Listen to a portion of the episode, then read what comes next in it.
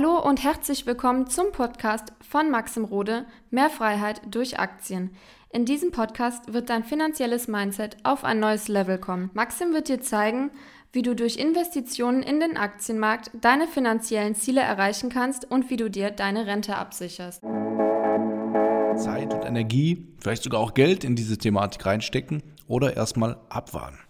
Und im heutigen Podcast möchte ich grundsätzlich mal auf das Thema Metaverse drauf eingehen und wie ich das beispielsweise mache, wenn neue Technologien ähm, angeteasert werden. Ja, weil ein Metaverse ist ja noch nicht völlig ausgereift. Das dauert ja einige Jahre, bis wir das wirklich in unser Alltag implementieren ja, und wir wirklich merken, oh ja, jetzt kann man da wirklich äh, sagen, das wird ein Teil unseres Lebens oder unseres Alltags, unser, unseres Berufes, ja, je nachdem, wo es angewendet wird.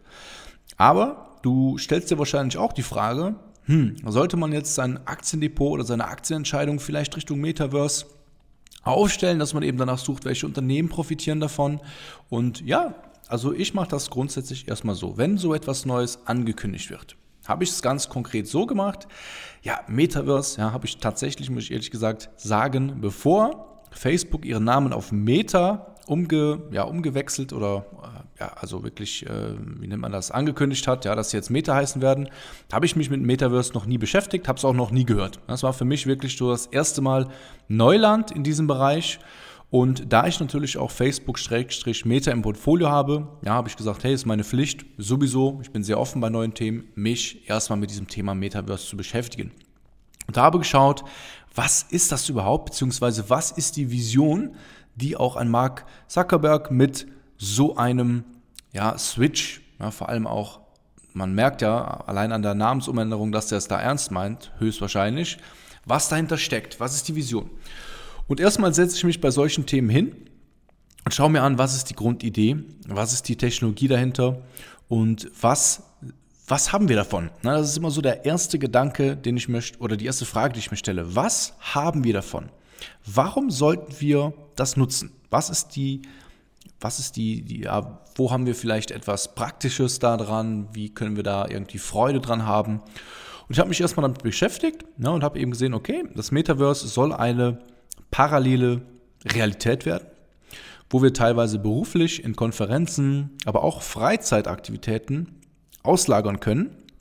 In dem Sinne, dass man quasi sagt, hey, irgendwann wird es wahrscheinlich normal werden, dass man irgendwie so eine ähm, Brille hat, so eine VR-Brille hat und ja, dann eben beispielsweise Zoom-Konferenzen nicht mehr ganz normal über von Kamera zu Kamera macht, sondern vielleicht in einem virtuellen Raum und sich dann austauschen kann und ja, dann ist die Vision natürlich eine ganze Welt zu kreieren, einen ganzen Space zu kreieren, wo sich Leute dann natürlich extrem gerne drin aufhalten. Grundsätzlich ja, finde ich die Idee dahinter, auch wenn ich noch nicht ganz weiß, wie man das ähm, oder wie das jetzt wirklich in unser Alltag implementiert wird, das weiß man noch nicht. Da kann man drüber spekulieren, kann man drüber philosophieren, das weiß man aber noch nicht. Und erstmal habe ich mir die Idee angeschaut und habe für mich das Fazit ähm, gezogen, hey, es ist grundsätzlich sehr spannend. Ähm, ich bin sehr optimistisch, aber auch nicht zu optimistisch, weil ich mir gesagt habe, a, gibt es auch viele Schattenseiten, ja, regulativ, aber auch ähm, menschlich gesehen. Wir sehen es auch schon wie Apps wie TikTok, Instagram, YouTube. Die Algorithmen sind so stark, dass wir wirklich unfassbar viel Lebenszeit ja, investieren, Schrägstrich verschwenden, je nachdem, was man auf diesen Plattformen macht. Und das Metaverse wird wahrscheinlich das Ganze verstärken. Ja, also wir werden quasi in diesem Metaverse, wenn es so kommt wie angeteasert, sehr viel Zeit irgendwann unseres Lebens verbringen. Beruflich wie privat, entertainmentmäßig, ob es jetzt Konzerte werden, ob es jetzt Treffen sind mit Freunden, cooler Austausch, was es auch immer ist. Also wie gesagt, ich, ich sage nicht, dass alles auf Social Media oder Metaverse Zeitverschwendung ist, aber Fakt ist, wir werden immer mehr Zeit abseits unserer normalen Realität ja, rausgehen, sich mit Freunden treffen, ja, ohne Social Media, seine Oma besuchen gehen. Ne, das geht ja alles, irgendwo muss man Prioritäten setzen. Ne? Also wenn man irgendwie drei, vier, fünf Stunden auf Social Media ist, dann ja, verpasst man auf der einen Seite ja auch andere Dinge. Das heißt, was das auch immer für dich sein mag. Und das sehe ich zum Beispiel auch teilweise negativ. Ne? Ich habe mir gesagt, okay, ist interessant. Ähm, und da habe ich mir natürlich auch die Frage gestellt, wie lange könnte es dauern, bis so etwas mal wirklich implementiert wird. Habe für mich einfach auch andere Meinungen eingeholt. Das heißt, immer wenn etwas so neu ist, schaue ich mir auch Experten an, die in diesem Technikbereich, die sehr technikaffin sind. Das heißt, ich gucke mir wirklich andere Meinungen auch an. Also ich bilde mir erstmal meine eigene Meinung zu dem Thema und ähm, schaue mir einfach an, okay, was sagen Professoren zu dem Thema, was ähm, sagen kritische Stimmen, ja, höre mir da die Argumente an. Ich höre mir natürlich auch sehr optimistische Stimmen an. Und ähm, dann hat man da schon mal so ein Gesamtbild. Ne? Das, diese Vorgehensweise kannst du bei jeder neuen Technologie, ja, ob es jetzt auch vielleicht bei NFTs sind, ja, egal was, kannst du so vorgehen. Da hat man erstmal ein Bild, ein Szenario. Und dann habe ich für mich äh, festgestellt, okay, das dauert noch einige Jahre, ehe das wirklich mal umgesetzt wird. Aber ja, wenn man dann einfach mal die Chancen aufzählt und die Risiken vielleicht, da habe ich für mich gemerkt, okay, die Chancen sind immens hoch. Immens hoch in dem Sinne, dass wenn es eine weitere Realität gibt, wenn man es mal so nennen kann, werden halt Teile ähm, des Alltages in diesem Metaverse wahrscheinlich werden wir verbringen. Und ich glaube, es wird sehr, sehr zügig gehen, wenn das einmal alles steht. Das heißt, wenn, ja, wir sehen es bei Facebook, das wissen viele nicht, die Oculus-Brille ist die meistverkaufte Brille, VR-Brille. Und die wird schon sehr, also das, das, der Einstieg in dieses Thema ist sehr gering, ist nicht teuer. Und ich glaube, wenn immer mehr Unternehmen auf diesem Zug aufspringen, wird das eine Lawine sein und es wird das Interesse von jedem wecken. Auch wenn man jetzt skeptisch ist, ja, viele Leute können sich das noch gar nicht vorstellen, ist es eben so, hm, dass ich glaube, wenn Apple mal mit der Brille kommt, wenn, wenn es wirklich dann mal offiziell ist, dass man sagt, hey, deine Kumpels fangen an, im Metaverse sich zu verabreden oder was auch immer, oder es gibt die ersten Konzerte, dass man dann eben dieses Fear of Missing Out hat und sagt, hey, ich möchte es mir zumindest mal anschauen und wenn man das strategisch gut macht, so wie es am Anfang auch äh, bei Clubhouse war, ja, sie haben es irgendwann, sie haben es sehr schlecht zu Ende gedacht, aber bei Clubhouse war es ja so, dass man irgendwie eingeladen worden ist. Man hatte das Gefühl, was zu verpassen, wenn man nicht auf Clubhouse war. Die haben das, diesen Effekt extrem gut gehabt, extrem verstärkt war dieser Effekt. Und dann war es eben so, ähm, dass immer mehr Leute auf diese Plattform kamen sich um diese Einladungslinks wurde sich quasi schon förmlich nicht gestritten, aber es war sehr heiß begehrt. Und dann haben sie auf einmal alles aufgemacht, der Hype war weg und ne, will ich jetzt nicht zu sehr drauf eingehen, aber sie haben eben ihre, ihr Momentum nicht ausgenutzt. Aber wenn das klug gemacht ist von vielen Unternehmen und ja, man sich auch eben viele Unternehmen sich zusammentun werden, dann glaube ich, ist das eine enorme Chance, die Umsätze bzw. die Gewinne der Unternehmen ins, ich will nicht sagen ins uns Endliche, aber wirklich nochmal in ein ganz anderes Level zu skalieren.